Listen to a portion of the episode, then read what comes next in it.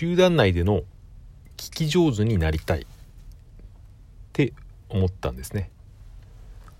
ここで言う集団というのは56人とかの雑談というのとはちょっと違ってですね。もう少し公のというか、えー、複数人で、えー、集まって意見を交換し合う場みたいなことを言ってるんですが、えー、自分の話をしますと僕はですね1年ほど前から、えパパサロンというですね、まあ、父親たちが集まって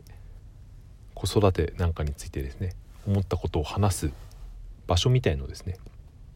定期的に開催してるんですね。これは運営をですね NPO 地域のその NPO の団体の方がいるんですが、え、その方たちと一緒に、えー、立ち上げて、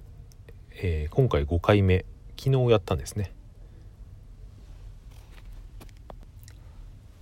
中心になっているのは、まあ、僕とあともう一人の同世代のえー、父親の方がいてですね。あとは運営側から女性が2人いてこれは、え、NPO のですね方ですね、え、子育て支援センターや、えー、その他のいろんなですね、え子育てに関するイベントをやってらっしゃるですね、え方がいて場所もですねその場所を借りてやっています。それともう一人ですね、え専門のご意見番というか、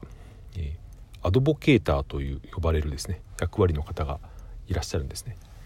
これアドボケーターって僕も初めて聞いたんですけどこれはどういう意味かというとですね、えー、まあ、擁護者とか、えー、弁護者とか代弁者そういう意味があるみたいです。もともとは、え介護とか医療の現場で使われる言葉みたいで、え検索してみるとですね看護用語辞典という、えー、サイトを見たんですが、え、自分の意見や権利をうまく主張で、え、伝えることのできない、え患者の代わりに意見や権利を主張する代弁者。これはまあおそらく、え言葉とかですね、え手足、えが不便なんですね。病気や怪我なんかで、えー、体が不自由だったりもしくはその自分の体の状態とか、えー、病状とかに知識知識がないので、えー、疑問をうまく言葉にできない人のに代わって主に、えー、現場の看護師さんが担う場合が多いらしいんですがえー、そういった患者の方の、えー、気持ちや疑問を代弁するというもともとの意味があるみたいです。アドボケーターという、まあ、そういう役割のですね方が、えー、その支援センターにもいらっしゃってですねその方も一,、えー、一緒にですね加わってくださるんですがその方がですね、えーまあ、事前の打ち合わせそのパパサロンというイベント集まりの、えー、事前の打ち合わせ、えー、している時にですねこういうことを言ったんですよね。えー、まあ、その喋っている時にうまく言葉にならない人とかうまく、えー、言葉が出ない人がいたら、まあ、その相づちを打ったりああなたの話をちゃんと聞いているよっていうことを伝えてあげると話している人は心強く思うのでなるべく反応をちゃんとしてあげた方がいいよというアドバイスをもらったんですよね。えー、一見当たり前のようにも思えるかもしれませんが僕にとってはですねこのことがすごく重要な気づきを得られた気がしまして、えー、というのはですね、えー、誰かと1対1とかで話す時ですね。普通の普段の会話の時はですねもちろん相手の話に相づちを打ったり相手の目を見たりですね話を聞いていることを示す反応はするようには、え、していますけどえー、そういうサロンとかですね、えー、公園とかその大勢の人がの中で誰かが話す時にですね特にその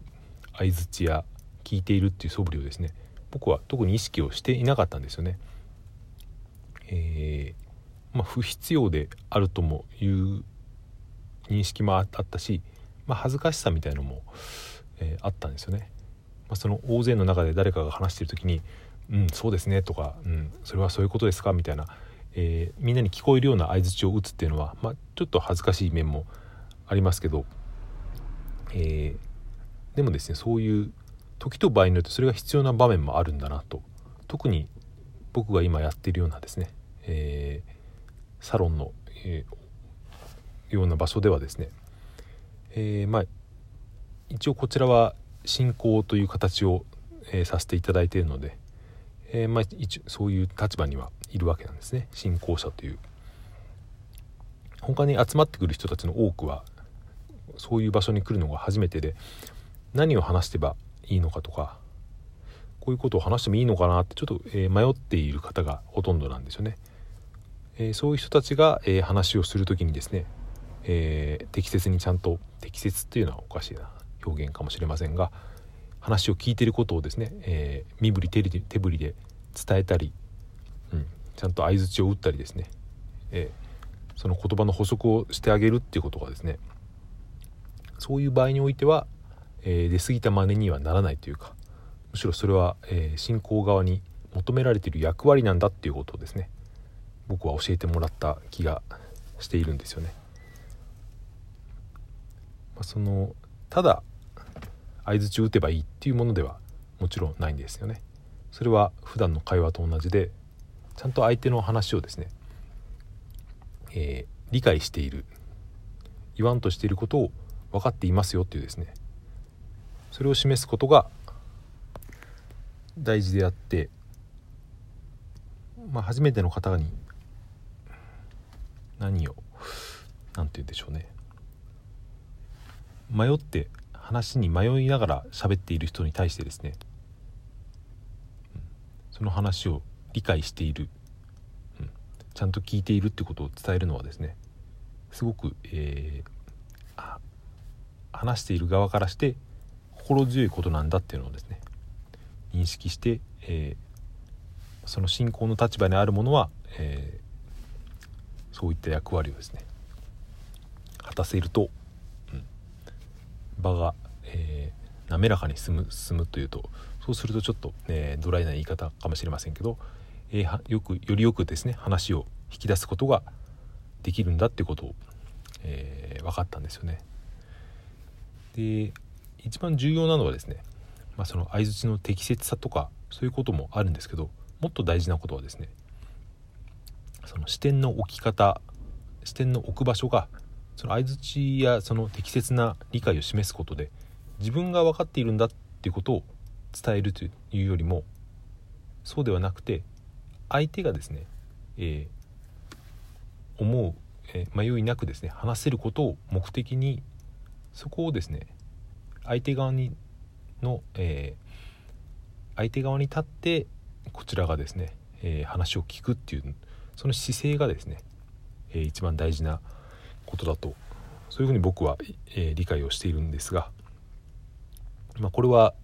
口で言うのは簡単かもしれませんがなかなか難しいことでして、うん、そういう話っていうのはですね、えまあ、多くの場合それほど論理的にまとまってませんし、うん、ちょっと理解できない部分っていうのもあったりするんですけどそれをですねぐっと深く、えー、入り込んでですね何をしゃ,、えー、喋ろうとしているのかとかこの人がどういう、えー、背景があってこうこんな話をしているのかっていうのをですね、え、深く集中して聞くっていうことによってですね、え、そういう反応ができるようになるなっていうふうに思ったんですよね。これいきなり話がちょっと軽い軽くなるというかですね思いますけど、えー、例えばツイッターとかですねに、えー、誰かの「いいね」をする場合とかですねこれも、えー、ちょっと近いんじゃないかなっていう気がちょっとだけしたんですよね。どういうことかというと、えまあ、中にはですね、え自分の投稿とか誰かの投稿にですねポンポンポンポンポン、えいいねをする人っていますよね。もう本当に多分キーワードで検索して全ての投稿にろくに読まずにいいねをしているんじゃないかって思えるような人も中にはいると思うんですけど、まあ、そういう反応されても投稿者はおそらく何も響かないんですけどあこの人は、えー、自分の言ってることを分かってくれているなっていうそんなですね、えー、反応のいいねボタンとかリツイートのされ方っていうのはあると思うんですよね。それはちゃんと、えー、その投稿によって投稿をちゃんと読んでるなっていう、えー、反応のされ方をされるとこちらはその反応してくれたいいねを押してくれた人のことが気になりますし、えー、相互に理解がですね、えー、ネット上とはいえ深まるっていうことはあるなという気がしました。えー、今日も何を言ってるのかちょっと自分でも分からなくなってきましたが、えー、ちょっとですね、えー、昨日感じたことを、うん、忘れないうちに形に残しておこうと思ってこういう話をしてみました、それでは聞いていただいてありがとうございました。また明日。さようなら。